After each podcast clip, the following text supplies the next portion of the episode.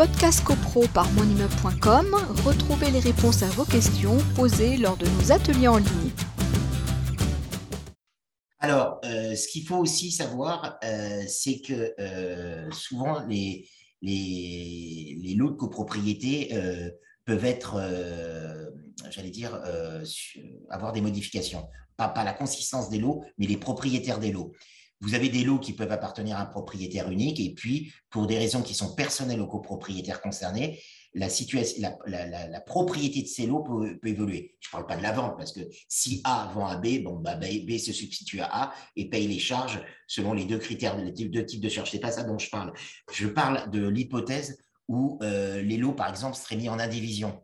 Vous avez euh, des lots qui appartenaient à une personne et, puis euh, pour des raisons X ou Y, ou alors, par exemple, des lots qui, ont été acquis par monsieur et madame, malheureusement, madame décède et il y a une succession.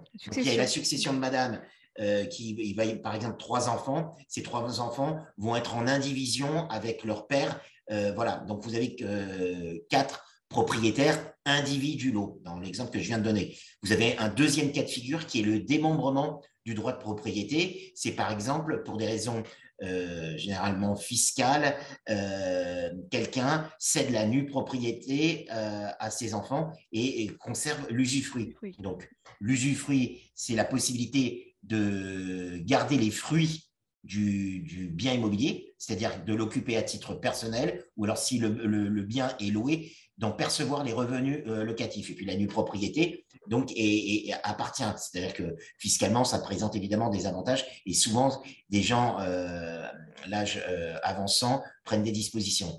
Donc, en cas d'indivision ou de démembrement du droit de propriété, très souvent, les règlements, et je prends l'hypothèse évidemment, où ces copropriétaires auraient un arriéré de charge de copropriété. Souvent, on nous dit Ah ben non, vous ne pouvez pas assigner à tel, je ne suis que nu propriétaire ou je ne suis que, etc. etc.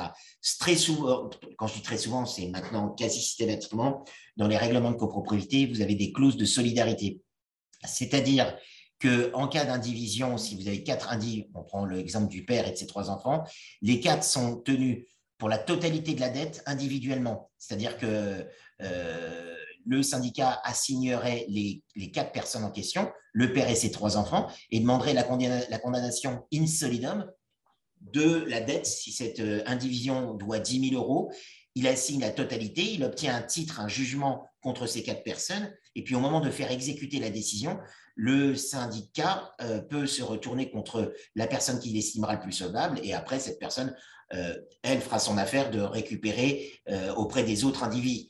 C'est pareil en cas de, démembrement, on, on assigne le, le propriétaire et euh, enfin on assigne oui le nœud propriétaire et le fruitier en, en, paiement de la totalité de la dette. Donc ce sont des choses à regarder, mais je vous dis très très souvent les règlements de copropriété prévoient cette clause, c'est pour garantir évidemment les syndicats euh, dans le recouvrement des arriérés de charges de euh, copropriété.